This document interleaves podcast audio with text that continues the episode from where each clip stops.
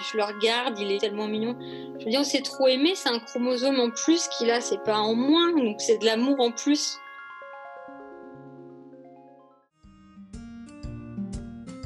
Bonjour, je suis Anne-Lise, maman, coach et journaliste passionnée de parentalité et co-auteur du guide pratique Avoir un enfant à 40 ans ou presque. Je t'accueille sur le premier podcast dédié aux parents tardifs et aux familles atypiques tu y trouveras des conseils d'experts et des témoignages de parents quadras, sans filtre et sans tabou. Bienvenue sur Avoir un enfant à 40 ans. À 39 ans, Rachel attend son troisième enfant.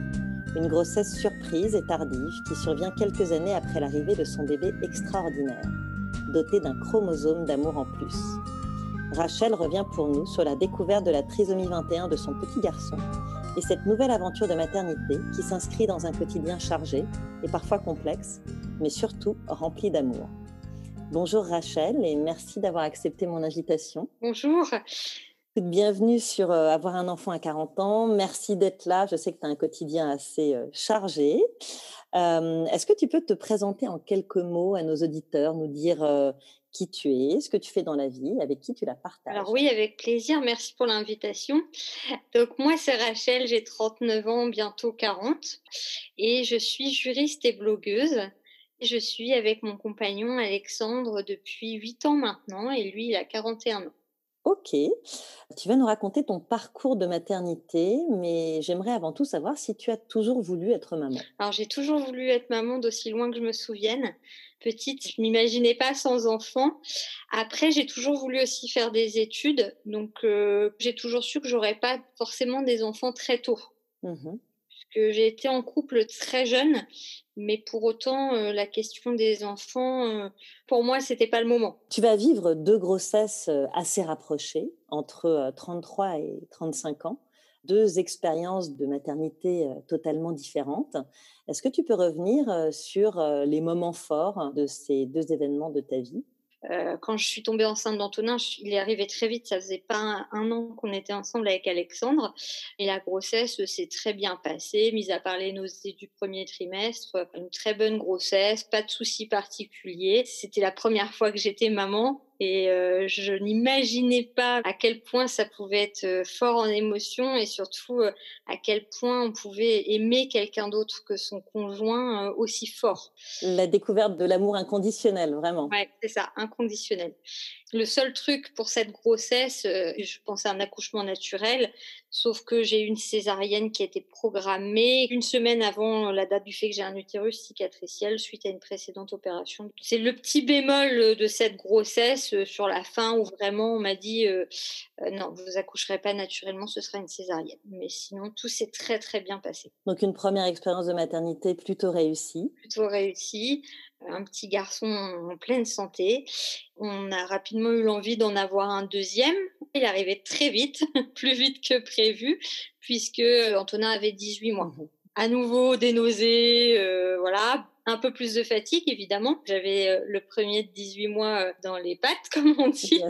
qui il marchait à peine. Il avait encore beaucoup besoin de maman, mais vraiment une grossesse qui se passe plutôt bien. Pas de symptômes pas de problématiques de santé particulière, pas de diabète. Euh, on fait les échographies, tout se passe très bien, jusqu'à euh, l'échographie du deuxième trimestre où il y a une petite alerte, peut-être une malformation cardiaque, qu'on nous envoie voir un cardiopédiatre. Donc c'est une petite CIV, donc c'est euh, communication entre les deux ventricules du cœur, c'est assez fréquent, c'est même plutôt banal. C'est ce qu'on appelle le souffle au mmh cœur finalement. Et mmh on me dit qu'il y aura un contrôle de toute façon après la naissance, mais euh, que c'est quelque chose qui se referme généralement soit durant les dernières semaines de grossesse, soit euh, très peu de temps après la naissance. Mmh la grossesse continue à se dérouler euh, normalement, césarienne programmée pour le 24 juin. Toujours à cause de l'utérus cicatriciel, c'est ça? Ah oui, du coup, il était déjà cicatriciel à Antonin. Antonin a rajouté une cicatrice sur mon utérus du fait de la césarienne. Donc là, je savais que de toute façon, après Antonin, toutes mes grossesses se termineraient par une césarienne programmée. Programmée pour le 24 juin. Mais petite surprise, dès le 20 juin, je commence à entamer doucement le travail. Donc je vais à la maternité une première fois. On me dit non, ça va tenir jusqu'au 24, il y a quatre jours, c'est le tout début, évidemment, c'est les premières contractions, puisqu'Antonin, je ne les avais pas du tout ressenties. Mmh je commence à perdre un peu de liquide, etc. Sauf que le 22 juin, je commence vraiment à me dire, là, ça contracte de plus en plus et de plus en plus régulièrement. Donc on va euh, à la maternité, mais je souffrais pas trop, donc euh, assez confiant. Et là, on me dit, euh, oula, il est en train de descendre, donc c'est maintenant, maintenant tout de suite je passe de, de la salle d'attente à, à, la salle d'opération, puisque césarienne, j'ai la chance que le papa soit avec moi, qu'il puisse y assister, il n'y a pas de souci. Césarienne d'urgence? Oui, donc césarienne d'urgence, mais je ne suis pas angoissée, étonnamment. Je suis prête pour la césarienne, je sais ce que c'est, j'en ai eu une, je me suis préparée. Je suis même plutôt contente qu'il arrive. La césarienne se déroule très bien. J'entends mon bébé pleurer. Et là, on me le présente. Et je me dis tout de suite, mince, il ressemble pas à son frère. Il est complètement différent, il est beaucoup plus euh, rond, il est joufflu, il est un peu dodu, euh, il a les yeux en amande. Bon, son frère les avait aussi. Mais voilà, je me dis, il y a quelque chose, mais pour autant, je profite de cet instant de mon bébé, il est en bonne santé, euh, tout va bien, je suis quand même contente. Et puis, quand même, ça mouline. Hein. Après, il, me l'enlève pour les soins. Et en salle de réveil, on me l'amène pour la première tétée avec le papa. là, je le regarde sous toutes les coutures comme une maman, hein, mais sauf que j'insiste un peu plus. Je sens qu'il y a quelque chose. Je le vois tout de suite. Pour moi, il a une trisomie 21. Pourquoi? Je sais pas. Je peux pas me l'expliquer. Je saurais jamais pourquoi. Une intuition maternelle. Une intuition, ouais, je sais pas. le physique. Personne ne nous dit rien. Mmh On se retrouve tout seul avec euh, Alexandre et Nathanaël, du coup, et là, je lui dis, je lui dis, écoute, euh, j'arrête pas de le regarder, je pense qu'il y a un problème, je pense qu'il a une trisomie 21, et Alexandre me dit, bah écoute, j'y ai pensé aussi. Et puis, euh, il me dit, mais c'est étonnant parce que pendant les soins, j'étais présent, personne ne m'a rien dit, il n'y a pas eu d'alerte particulière, j'ai pas vu de regard particulier des médecins, ni des infirmières, ni des sages-femmes. Enfin, il n'y a rien d'autre que notre intuition. Bon, on se dit, euh, on est fatigué, euh, on était peut-être un peu angoissé par cette césarienne dans l'urgence. Vous, essayez de vous trouver des excuses, en quelque sorte, vous essayez de trouver des excuses? Voilà, on essaie de trouver, de se dire, mais non, on hallucine complètement. On regarde les photos d'Antonin à la naissance, on compare. Oui, effectivement, il est plus rond, mais Antonin aussi avait les yeux en amande, mais quand même, on garde ça à l'esprit on garde tellement ça à l'esprit que chacun de notre côté, on va aller chercher un petit peu les caractéristiques sur Internet. Mmh. Euh, et puis moi, je profite euh, complètement de mes premières heures avec mon bébé. Ça se passe bien, il tète bien, mieux que son frère. Mmh il est calme. Mmh c'est un bébé d'amour. Enfin, voilà. Il y a, et, franchement, il y a un truc, je ne saurais pas expliquer non plus quoi, mais j'ai tout de suite un lien particulier avec Nathanaël. Et euh, je m'inquiète sans trop m'inquiéter jusqu'à ce qu'une sage-femme vienne dans la chambre et me dise On a une petite question pour vous. Vous trouvez qu'il ressemble à son frère? Et là, je me dis Bon, il n'y a pas que moi qui l'ai vu finalement. Mmh, bien sûr. Et ça sort tout seul. Je dis Ah non, absolument ressemble pas à son frère. Puis le lendemain, il y a la visite du pédiatre. Là, j'ai Alexandre euh, qui tourne comme un lion en cage. Moi, je suis alitée puisque j'ai une césarienne. Le mmh. médecin sent que je suis très angoissée. Elle arrête tout, elle nous regarde, elle nous dit Je sens que mmh vous avez quelque chose à me dire. Oui, on pense qu'il a une trisomie 21. On se pose la question. Et elle nous dit Je me pose la question aussi, j'ai des doutes aussi. et le personnel a des doutes aussi. C'est un peu le choc, même si on s'y attendait. Et elle nous dit De toute façon, le seul moyen de confirmer ça, ça va être de faire une prise de sang pour définir le karyotype et voir combien il a de chromosomes. Donc elle nous mmh parle de trisomie 21, mais elle évoque aussi d'autres possibilités. Moi, je vais rester sur cette idée de trisomie 21 parce que pour moi, c'est ça. Quelles sont les autres possibilités? Trisomie, il y a la 18, il y a... et mmh puis il y a la trisomie 21 euh, libre et homogène, il y a la trisomie 21 en mosaïque, il y a différents types de trisomie 21. Ça mmh peut être aussi d'autres anomalies chromosomiques, puisque on sait qu'il y a quand même des ressemblances entre les différentes anomalies chromosomiques. On fait la prise de sang, hein, on donne notre mmh accord tout de suite. Est-ce que vous vous dites peut-être que ce n'est pas On se dit tant que c'est pas confirmé par les analyses, il y a peut-être encore une chance que ce mmh. soit euh, juste euh, physique, parce que papa a les yeux en amande, moi je les ai un petit peu, son frère a les yeux en amande, donc euh, bon, je vois bien qu'il est plus joufflu, mais je vois pas d'autres choses euh, qu'on peut voir sur l'internet. Euh, on parle d'un seul pli palmaire, plein de choses physiques que moi je ne mmh vois pas. En tout cas, à ce moment-là, je les vois pas. Et l'attente, elle est très longue, même si ça dure que quelques jours. Donc j'ai dû accoucher le mercredi et on a eu les résultats le samedi. La mmh généticienne est revenue exprès pour nous donner les résultats le samedi matin. Je la vois arriver, elle me présente la psychologue, donc on comprend tout de suite, elle nous confirme. On s'effondre tous les deux, enfin surtout moi, avec les hormones en plus, c'est très compliqué.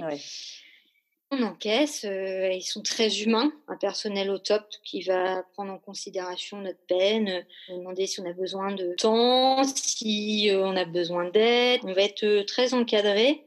Là, à ce moment-là, on se dit aussi, il faut qu'on l'annonce. Bien sûr. Parce qu'en fait, on n'en a pas encore parlé. On a juste dit, voilà, il est né, je suis, la maman est très fatiguée, donc on évite les, les visites, etc. On fait quelques photos je le sais au fond de moi qu'il y a une trisomie 21, même avant les résultats. Parce que même mes photos sont prises de manière à ce que ça ne se voit pas trop. Bien sûr. Là, euh, j'ai pas le courage, moi, de l'annoncer. Je suis effondrée, je pleure tout le temps. Donc, c'est Alexandre qui le fait. Il va annoncer ça à la famille, aux proches, euh, par téléphone. Il revient avec la main complètement euh, en vrac parce qu'il a tapé dans un mur à force de répéter 50 fois la même chose. Donc, les infirmières lui mettent de la glace. et puis, moi, je dis, bon, là, il faut qu'on l'annonce aux autres. Je le regarde, il est tellement mignon. Je me dis, on s'est trop aimé, c'est un chromosome en plus qu'il a, c'est pas en moins, donc c'est de l'amour en plus. Donc je décide d'envoyer un petit message comme ça à mes collègues et amis en disant tout va bien, il est en bonne santé pour le moment, mais il a un chromosome d'amour en plus. On a besoin de temps, donc on n'a pas forcément envie d'avoir des mmh. visites. Et là, tout le monde va me dire, mais c'est trop beau euh, ce que tu dis, etc. Mmh. On est là, enfin voilà. C'est une naissance pas du tout comme on pouvait l'espérer. Une naissance avec euh, un résultat euh, totalement inattendu. À quel moment vous demandez des comptes aux médecins? Je les demande sans les demander parce que je connais la réponse. Je suis juriste et je fais beaucoup de droit médical. Mmh Quand j'ai fait le fameux tri-test, donc ce qu'on appelle le tri-test et la fameuse prise de sang qu'on fait tout au début, qui est couplée avec une échographie où on mesure la clarté nucale, on signe un document. Mmh je l'ai bien en tête, ce document. Par contre, je me souviens plus des résultats, mais je sais qu'ils étaient loin, loin, loin pour que euh, la question se pose de savoir si on avait besoin de faire des examens complémentaires. Mmh. Je demande à la généticienne, de, on prend le dossier, on vérifie, et effectivement, à ce tri-test, j'avais un risque sur 7961. Autant dire que les médecins étaient à des lieux de penser que je serais cette 7961e femme. Bien sûr et on reprend toutes les échographies. Alors, la généticienne l'avait fait bien en amont. La clarté nucale, elle est complètement dans la norme, elle est même fine. Mmh euh, à l'époque, il n'y avait pas la DPNI, c'était les prémices, elle a été proposée, je crois, en test, mais pour les femmes qui avaient un risque sur 1000 euh, d'avoir enfant porteur de trisomie 21. Donc, euh, mmh. je sais qu'il y a mmh. des parents qui se disent tout de suite, ouais, on va engager un recours contre les, les médecins. Je les comprends. Moi, c'est mon métier. Je sais très bien qu'on signe bien que c'est pas un diagnostic. C'est juste une, des statistiques à une mesure de risque. Mmh. Et, enfin, moi, j'en ai jamais voulu, voilà, au médecin, ni à l'hôpital, ni à la sage-femme je sais très bien que c'est quelque chose qu'ils ne pouvaient pas voir. Donc, la seule alerte, c'était peut-être la malformation cardiaque, mais on peut avoir des malformations cardiaques en dehors de toute trisomie 21. Donc, euh, mmh, mmh. Bah, évidemment, là, c'est la culpabilité qui nous assaille. On se dit, qu'est-ce que j'ai fait? Euh, C'est moi qui ai le gène. Donc, on demande beaucoup de renseignements à la généticienne quand même. Est-ce que c'est de ma faute? Mmh. Et non, c'est un accident. Il n'y a pas de réponse, on n'en aura pas. Tu n'étais pas dans des âges critiques puisque tu n'avais même pas 35 ans. Oui, c'est ça, je n'étais pas dans des âges critiques, même si euh, il y a des mamans qui sont mamans bien plus jeunes que moi je peux l'être. Il n'y a pas de raison. Y a... Et comment se passe le retour à la maison, euh, la mise en place de cette nouvelle vie? Bah, Le retour à la maison, euh, il est angoissant parce que j'étais très bien encadrée à la maternité, ils étaient tous aux petits soins. À la maison, on rentre et on se dit par quoi je commence. On sait qu'il va falloir mettre en place des choses. On essaie de contacter des associations, des choses comme ça. Malheureusement, il est né fin juin. Le temps que je rentre à la maison, on est déjà début juillet. Tout est fermé. Euh, ou alors on a des réponses tardives, puis surtout on cherche sur Internet, ce qui n'est pas forcément une bonne idée, mais on le fait quand même. Mmh Et on a tout un tas de choses contradictoires. On est encore sous le choc, mais en même temps on veut vivre notre vie. On a Antonin aussi à mmh gérer à côté. Bien sûr on prend les choses comme elles viennent et les premiers mois, c'est un bébé comme un autre. Mmh. Il est vraiment comme son frère. Oui, c'est important de le dire ça parce qu'on n'a pas forcément cette image de la trisomie. On pense que euh, les différences sont là dès le début et que c'est compliqué dès le début, alors que finalement c'est un bébé comme un autre. Euh, il tète très bien, il mange pas mal, donc euh, pas de souci particulier de santé. On va faire la fameuse échographie du cœur. Et là, il va me dire, ben non, c'est quasiment fermé. Donc, dans les semaines à venir, on refera un contrôle. Mais à mon avis, mmh. Nathanaël n'aura pas de problème cardiaque. Ils font une échographie de ses intestins, il n'y a pas de souci. Il commence à sourire, euh, voilà, avec son petit, son grand frère, ça se passe super bien. Mis à part qu'il faut quand même qu'on anticipe tous ces rendez-vous futurs, qu'on se pose aussi la question de mmh comment on va gérer tous ces rendez-vous-là par la suite, parce qu'on travaille tous les deux. On mmh. sait que la prise en charge précoce, elle est importante. Donc, quand on dit précoce, les gens ont tendance à penser que c'est les tout premiers mois. Alors, pas forcément. Hein. ça se met en place 3-4 mois, cinq mois parfois. Voilà. Mais il va falloir y penser. Et là, on bloque un peu, on n'a pas les réponses à nos questions. Il y a quand même une petite part d'angoisse. Et puis moi, j'ai besoin d'en parler. Je ressens ce besoin de parler de la trisomie 21 et de montrer ce que c'est un bébé qui vient de naître, parce qu'il a quelques semaines quand je l'ouvre une page Facebook, un chromosome Donc à l'origine, un chromosome d'amour en plus, c'est une page sur laquelle tu souhaitais euh, Écrire, partager, le montrer. Je voulais pas qu'il soit caché. Oui. J'avais euh, moi-même plein de préjugés sur la trisomie 21 mmh qui euh, petit à petit tombent parce que je lis d'autres témoignages, je me renseigne, je le vois tous les jours, hein. j'en parle à des médecins. On va avoir un suivi médical important. Mais pour autant, bah, c'est un petit garçon comme les autres jusqu'à présent. Enfin, il n'y a pas de différence et j'ai besoin qu'on le voit et j'ai besoin qu'il ne soit pas rejeté. Parce mmh. que tout le monde me dit, mais qu'est-ce qu'il est mignon Ah, mais il a une trisomie 21, mais ça ne se voit pas. Et puis surtout, la phrase qui revient beaucoup, c'est Mais comment ils ont pu passer à côté? Oui, mais pourquoi vous l'avez pas su? Est-ce que vous êtes sûr de ne pas l'avoir su? Enfin voilà, il y a même des proches. Hein, après, ça part pas d'une mauvaise intention, mais qui me disent mais vous nous l'avez caché. Mais non, on ne savait pas, enfin vraiment. Mais c'est terrible comme réflexion, ça. Dans l'imaginaire collectif, euh, le tri-test ou les autres examens sont fiables à 100%. Mmh. On se dit, bah non, c'est pas possible que ça se voit pas parce qu'on en parle tellement. C'est vrai qu'on nous en parle beaucoup de la trisomie 21 mmh. pendant la grossesse. Oui, c'est vrai. Et euh, du coup, une fois qu'on a les résultats, on se dit, bah non, c'est bon, c'est éludé, quoi. Et heureusement d'ailleurs, parce que sinon, ça voudrait dire qu'on se pose la question. Pendant neuf mois, oui, ce serait compliqué. Mais pour autant, ça peut arriver. Mmh. Et sur la page Facebook, j'ai beaucoup de messages. Beaucoup de parents, soit d'enfants qui viennent de naître, d'enfants plus grands, voire même mmh qui disent Ah, merci, c'est bien de partager, euh, vous savez, ça se passe comme ça, euh, soit qui me donnent des conseils, mais beaucoup surtout veulent parler. C'est tabou encore. Et il y a aussi des parents qui l'apprennent pendant la grossesse. Parfois, les parents me disent Nous, on veut, on veut le garder de toute façon, mais quand même, on veut s'y préparer. Donc, qu'est-ce qu'on doit faire? Puis d'autres qui ont besoin justement de mûrir leur réflexion. Je leur dis la vérité, c'est pas simple tous les jours, mais pour autant c'est pas insurmontable. Maintenant, le choix il appartient aux parents. Il faut que ce soit un choix ensemble, au regard mmh. de leur vie, parce qu'évidemment que ça chamboule une vie. Alors justement, qu'est-ce que ça a chamboulé chez vous? Comment vous vous êtes organisé au quotidien? On avait prévu une place en crèche. alors premier quoi qu'on annonce à la mairie, que notre fils a une trisomie 21 et la réponse de la mairie qui nous dit euh, vous ne pouviez pas nous le dire avant. D'accord. Ben D'une place en crèche qui était gardée, on a un refus. On râle un peu, on essaie de chercher, ils nous disent mais non, mais il y a des crèches spécialisées. Et pourquoi spécialisées? Je croyais que les enfants euh, en situation de handicap, puisque la trisomie 21 est un handicap, euh, devaient être inclus avec les mmh. autres. Bon, bah là, on n'a pas vraiment de réponse. Puis au final, en râlant un petit peu, ils acceptent de prendre Nathanaël. C'est pas un souci au niveau de la crèche, c'est plus au niveau de l'administration que ça pose problème. Il va avoir une place en crèche. Pour autant, il a pas mal de rendez-vous à gérer, surtout la mmh première année, tout un tas de contrôles pour vérifier qu'il n'a pas de problème de santé justement lié à la trisomie 21. Dans l'autre fait, Alexandre était au chômage puisqu'il avait changé de travail. On devait euh, avoir un nouveau travail, mais en Suisse.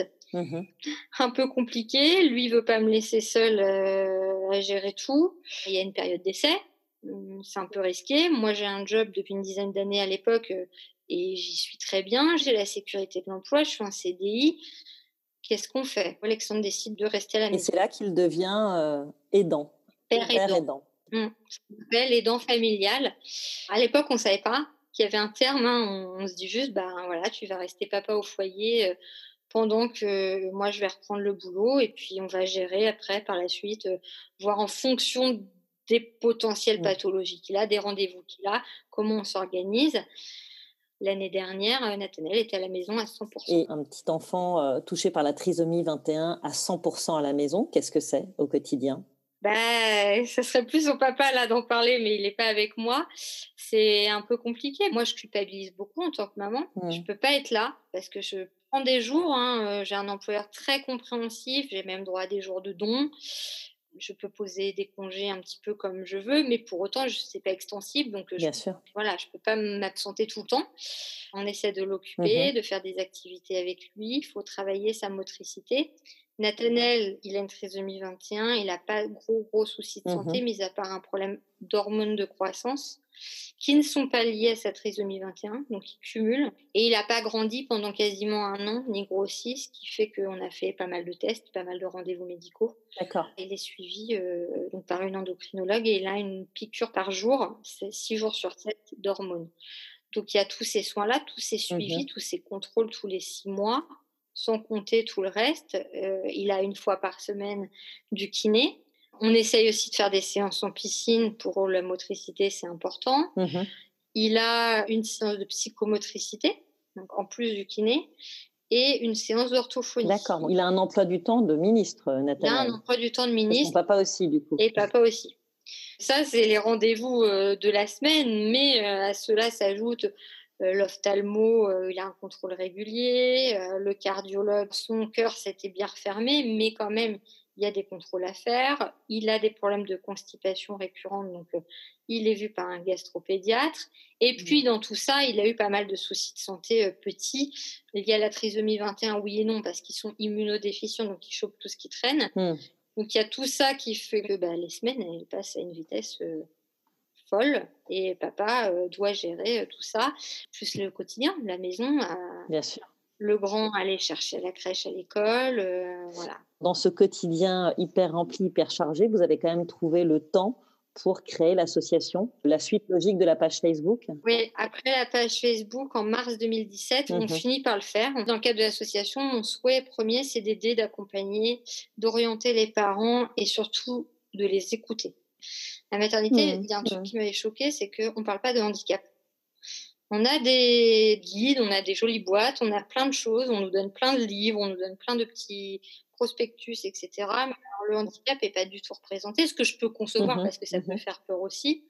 Mais pour autant, quand ça nous touche, on se dit, mais euh, mmh et nous? Je ne suis pas concernée là par euh, tout ce que, tout ce que vous dites dans le guide. Euh, mon fils, il ne rentre pas dans ces cases-là ce serait quand même bien une boîte à mmh, outils mmh. Euh, pour les parents. Donc c'est de là qu'est né euh, le premier projet de l'association qui est l'Extra Box, un guide euh, pour orienter les parents, savoir ce qu'ils doivent faire, qui doivent contacter après la naissance, et puis aussi les démarches administratives, reconnaissance du handicap, reconnaissance de, mmh du 100% pour la prise en charge aussi financière, parce que mine de rien, c'est un coût, tous ces soins médicaux. Donc il faut faire toutes ces démarches-là, et c'est vrai que moi j'ai la chance d'être juriste, Alexandre, il a une base de juriste aussi. Les papiers, même si ça nous saoule et qu'on n'en peut plus non plus, Comme tout on le monde. a l'habitude, on sait ce que c'est, on sait comment répondre. Et puis, je veux aussi dédramatiser. C'est un moment pas facile, l'annonce. Les semaines qui suivent. Donc, je veux aussi que les parents aient euh, dans cette boîte à outils des choses qui les aident, eux aussi, à aller de l'avant. Mmh.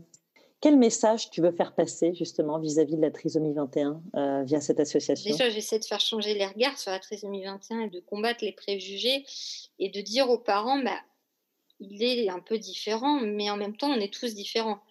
C'est pas insurmontable la trisomie 21. Il peut y avoir des pathologies associées qui sont plus ou moins importantes, qui vont nécessiter des soins, mais maintenant, la trisomie 21, elle est très très bien prise en charge. Quand il y a des pathologies associées qui sont, entre guillemets, importantes, on les voit pendant la grossesse. Après, il y a un autre cheminement quand on le sait mmh. pendant la grossesse ou quand on le sait à la naissance. Mais quand on l'apprend à la naissance, oui, c'est un choc. Personne ne vous en voudra de vous effondrer, de pleurer, c'est normal. Mmh. C'est plein d'émotions contradictoires. Et il y a beaucoup de parents aussi qui me demandent si c'est normal de ressentir ça. Mais oui, c'est complètement normal. Tout le monde idéalise son enfant euh, pendant la grossesse. Il ne faut pas culpabiliser que c'est un accident génétique ne peut rien y faire. Aller de l'avant, mais, mais généralement, je leur dis, mais j'ai pas trop besoin d'insister. Ces enfants-là, ils ont un pouvoir. C'est eux qui nous portent finalement. Quand tu parles du pouvoir des enfants qui sont porteurs de trisomie 21, qu'est-ce que tu veux dire? C'est quoi? C'est une joie de vivre, euh, beaucoup d'amour à donner? Tout bébé, je me disais, bah voilà, c'est un bébé, il est mignon, euh, comme beaucoup de bébés, euh, donc c'est normal, il me sourit tout le temps. Bah, il a 4 ans aujourd'hui, c'est un rayon de soleil même mon entourage qui au début avait des difficultés, alors euh, je vais pas dire à s'attacher, mais c'est aussi compliqué pour les prochains euh, mmh. de savoir comment appréhender euh, la trisomie, comment réagir face à la trisomie. Et il les a mis à l'aise tout de suite. C'est lui en fait qui fait ça. Il arrive à rassurer par mmh. sa façon d'être quand même son caractère, ne hein, faut pas croire, et il fait voir la vie autrement. On relativise beaucoup de choses quand on a un enfant comme Nathanaël. Il a subi tellement d'examens, tellement d'hospitalisations, et pour autant, la plupart du temps, ce qui est revenu par les infirmières, par les médecins, mais qu'est-ce qu'il est souriant. Mais oui, il a une force, une joie de vivre. On ne peut pas euh, le laisser dans un coin. C'est impossible. C'est impossible. C'est pour ça aussi que je veux le montrer. C'est dommage de les cacher. Avant, c'était tabou, euh, la trisomie, on les cachait, on les mettait dans des centres. Et c'est dommage parce que c'est des rayons de soleil. Mmh, mmh. Alors aujourd'hui, tu es enceinte de ton troisième enfant à 39 ans. Une grossesse surprise et tardive qui arrive dans un contexte familial un peu particulier, même si euh, vous semblez avoir euh, trouvé un certain rythme au quotidien. Est-ce que vous vous êtes posé la question à un moment de garder ou pas cet enfant? Bah oui, on a 39 et 41 ans. Quand on compte, je vais avoir 40 ans juste après la naissance. Hein. Donc, euh, je suis plus toute jeune. Physiquement, j'ai des problèmes de santé. Et il y a le risque de trisomie 21 qui plane au-dessus de nous. Alors, euh, je vais pas dire euh, parce qu'on a Nathanel, le prochain, on en a une. Hein. Y a pas de, on n'est pas porteur du gène, ni moi, ni Alexandre. Mais pour autant, on sait que l'âge faisant, en tout cas, c'est ce qu'on nous répète tout le temps, il y a plus de risques d'anomalies chromosomiques. Donc, bien sûr. Est-ce que c'est raisonnable financièrement? Enfin, voilà, on se pose tout un tas de questions. Bah, les questions, je ne les ai pas posées bien longtemps. Hein. J'ai fait une hémorragie euh, tout au début. On s'est dit, bah, faut se couche tout de suite. Euh, Samuel est venu me chercher, qui m'a emmenée à la maternité toute seule. Voilà, euh, confinement, on avait les deux enfants à la maison. De toute façon, le papa n'avait pas le droit d'être avec moi. Mmh. Mais là, on s'est tous les deux tellement inquiétés qu'on s'est dit, c'est le début, mais on est déjà attachés. La question, elle se pose même plus. Mmh. On m'a rassuré, tout allait bien, le bébé allait bien. On était soulagés. Puis c'était peut-être aussi ma chance d'avoir une fille. Absolument. Est-ce que ta grossesse est très suivie Alors oui, très suivie. Euh, au début, c'est plein de questions. Ben mince, euh, confinement. Euh, j'appelle pour avoir des rendez-vous, c'était très compliqué. J'essaye d'expliquer tant bien que mal au secrétaire que j'ai au téléphone que je suis dans un cas particulier. Il faut faire des tests, qu'il y a des délais, machin. Mmh. Euh, j'ai des problèmes de santé, et puis il faut quand même que euh, je m'assure que je vais pouvoir mener cette grossesse correctement et que je sois bien suivie. Mmh, bien sûr. Donc je contacte directement la généticienne qui nous a suivis avec Nathanaël. Je sais que c'est pas parce que j'ai Nathanaël que je vais forcément avoir un autre bébé porteur de trisomie 21. Pour autant, on ne peut pas me l'enlever de l'esprit. Bien sûr. Et euh, je sais que l'âge faisant, j'ai vraiment des gros doutes. La trisomie 21, je m'y suis faite. Je n'ai pas de souci avec ça. Pour autant, il faut penser aussi euh, à mmh Antonin, mmh aîné, les deux frères et mmh. sœurs porteurs de trisomie, ça aide beaucoup. C'est vrai que c'est très compliqué, je suis très angoissée. Donc la généticienne me rassure, me dit bon, euh, vous le tri-test, on va pas le refaire, hein. Ça sert strictement à rien. De toute façon, si je vous le propose, vous n'allez pas avoir confiance. Fatalement. Évident. Dans votre cas, vu les antécédents, euh, vos problèmes de santé, etc., on peut faire la DPNI maintenant. Le diagnostic non invasif. Mais qui n'est encore pas vraiment un diagnostic. C'est ça. Ça reste encore des probabilités. C'est pas fiable à 100% non plus, mais, mais c'est fiable à plus de 99%. Donc il faut attendre un certain délai. Il faut que ce soit fait à partir de la 17e semaine. je continue à angoisser. Hein. Je fais cette fameuse prise de sang et là, c'est l'attente. On me dit une semaine, euh, mais au bout de 15 jours, je les ai toujours pas. Puis le labo m'appelle, me manque des papiers, euh, me dit manque ça dans votre dossier. Et je me dis, mais fatalement, ils savent qu'il y a un problème et ils veulent pas me le dire. On se fait un, un film. À ce moment-là, vous êtes dans quel état d'esprit? Est-ce que vous vous dites, si le résultat est limite, on fait une amyosynthèse et si on s'aperçoit que l'enfant est trisomique, on envisage un avortement? On se pose énormément de questions. Alors maintenant que je l'ai fait, si c'est positif, bah, c'est la myosynthèse. Mais si la myosynthèse me confirme, alors on passe par toutes les hypothèses possibles et imaginables. Bref, on se fait des nœuds au cerveau sans savoir. Moi, je dormais plus. Mmh et je pense qu'Alexandre ne dormait pas beaucoup non plus. Un jour, j'ai quand même l'appel de la généticienne qui me dit C'est bon, je les ai. Mmh. Elle me dit Tout est bon tout est bon. C'est-à-dire, elle dit non, il n'y a pas de problème, euh, pas de trisomie 21. Et elle me rappelle hein, que c'est pas un diagnostic, etc. Je dis mais je suis pas rassurée. J'ai eu une échographie par mois. Ils ont vu que j'étais hyper angoissée. Et je pense qu'ils mmh ont voulu me rassurer. J'ai été très malade, je grossissais pas. Enfin bon, j'ai perdu beaucoup de poids au début de la grossesse. Je reparle avec l'obstétricienne. L'obstétricienne me donne toutes les chances mmh possibles, me donne tous les risques quand on met tout bout à bout, au final, est-ce que ça vaut le coup de faire un autre examen qui risque de mettre en danger le bébé? Dans l'entrefaite, j'apprends que c'est une fille, mmh que toutes les mesures sont bonnes. Alors, je sais qu'elles étaient bonnes à Nathanelle, mais quand même, ils insistent beaucoup plus. Tout est vu à la loupe. Puis, je sais pas, j'ai un déclic avec Alexandre. Euh, lui me dit, moi, c'est toi qui vois. Moi, je suis pas plus inquiet que ça. Si tu veux faire des examens supplémentaires, mmh on les fait. Si tu veux pas, on les fait pas. Mais pose-toi la question si on les fait et que c'est positif, on fait. C'est toujours la même question. Je serais incapable de prendre la décision, donc euh, on arrête tout et puis on verra. Là, j'ai lâché prise. On se parle, tu es euh, actuellement alitée. Oui. Tu nous parles de problèmes de santé. Qu'est-ce qui se joue aussi dans cette grossesse par rapport à ça? Autant les deux grossesses précédentes se sont super bien passées, j'ai pas eu de soucis. Autant là, je cumule. Alors, j'ai une endométriose à la base, même si je suis hyper fertile, c'est assez euh, étonnant, mais euh, c'est pas trop mmh ça qui pose problème. C'est que j'ai aussi une spondylarthrite ankylosante. Et là, depuis le début de la grossesse, je suis très malade. J'ai beaucoup vomi, euh, pris peu de poids. Je suis très fatiguée. L'angoisse du premier trimestre a joué parce que j'ai cumulé mmh beaucoup d'heures de sommeil en moins. Et là, je suis en menace d'accouchement prématuré. Alors, je ne pense pas que ce soit lié à mon âge, parce qu'on ne me l'a jamais fait sentir, en tout cas par les médecins, j'ai cette chance. Je pense que c'est plutôt lié au fait que j'ai déjà deux enfants. Mmh le deuxième nécessite beaucoup plus d'attention que le premier, surtout ne marche pas. J'ai continué à le porter, mmh. mais il commence à être lourd à 4 ans. Euh, euh, j'ai fait des faux mouvements.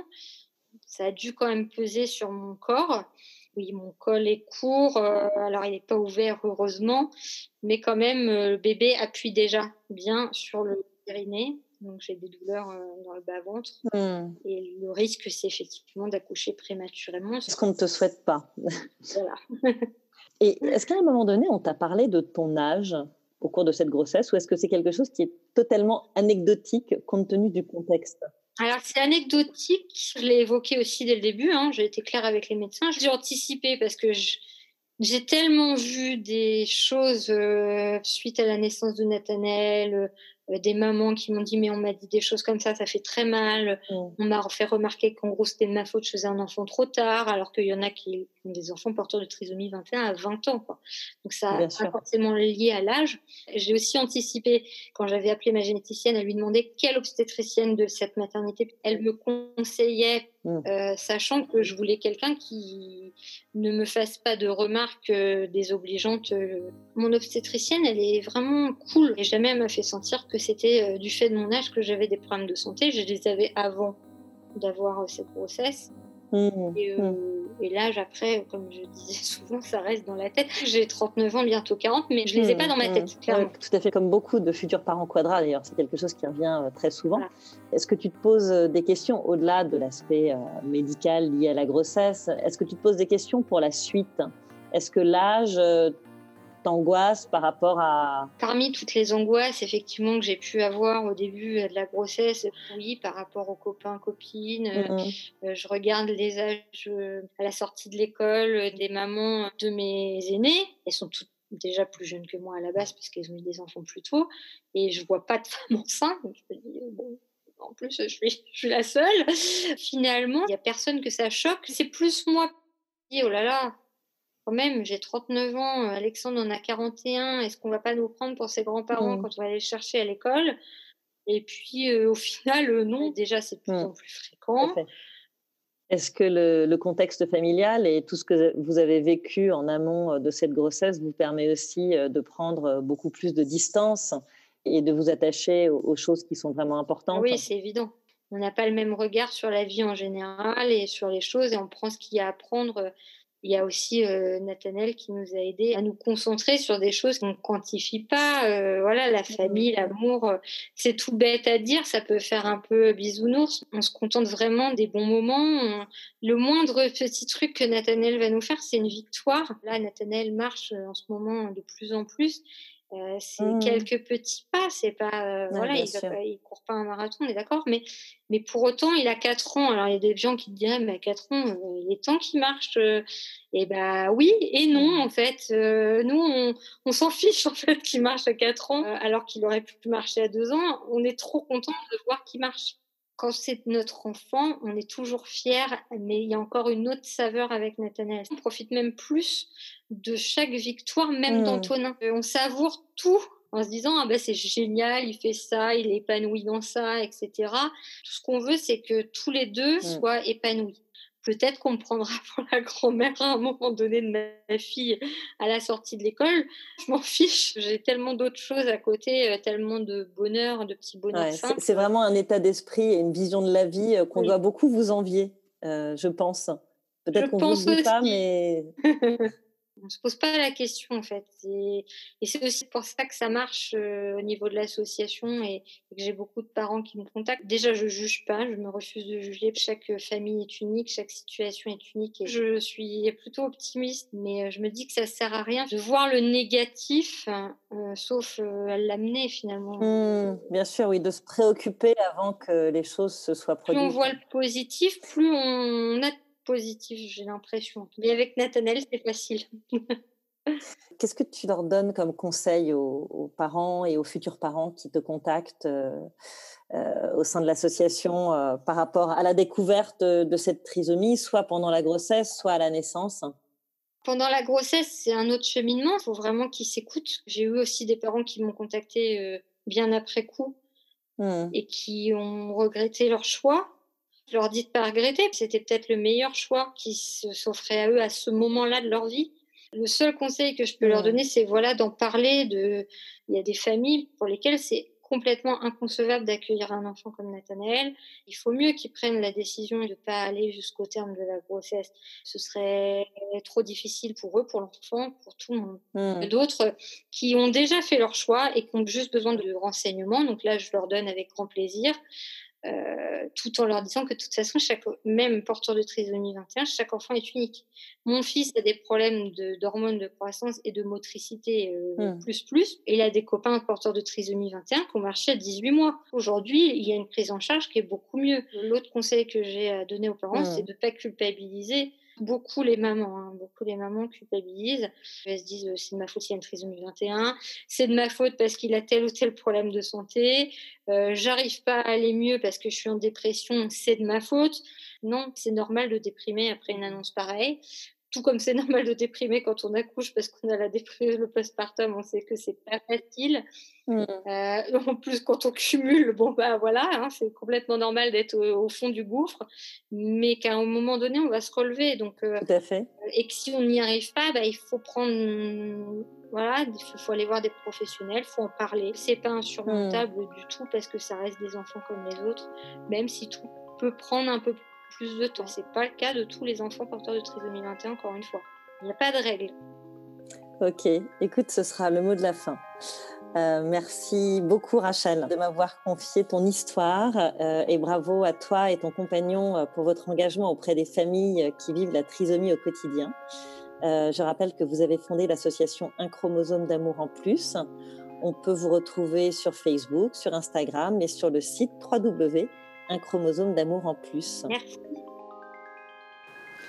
Merci à toi, chère auditrice, d'avoir écouté cet épisode. Avant de te quitter, je voulais te dire que j'accompagne les hommes et les femmes qui souhaitent devenir parents autour de 40 ans. Que tu sois en couple ou en solo, homo ou hétéro, je peux t'aider à concrétiser ton projet d'enfant. Je propose des rendez-vous découvertes totalement gratuits et il me reste quelques créneaux la semaine prochaine. Si tu penses que cela peut t'aider, rends-toi sur le site www.avoirunenfant à 40 ans.fr et clique sur l'onglet Coaching. À très vite pour un nouvel épisode.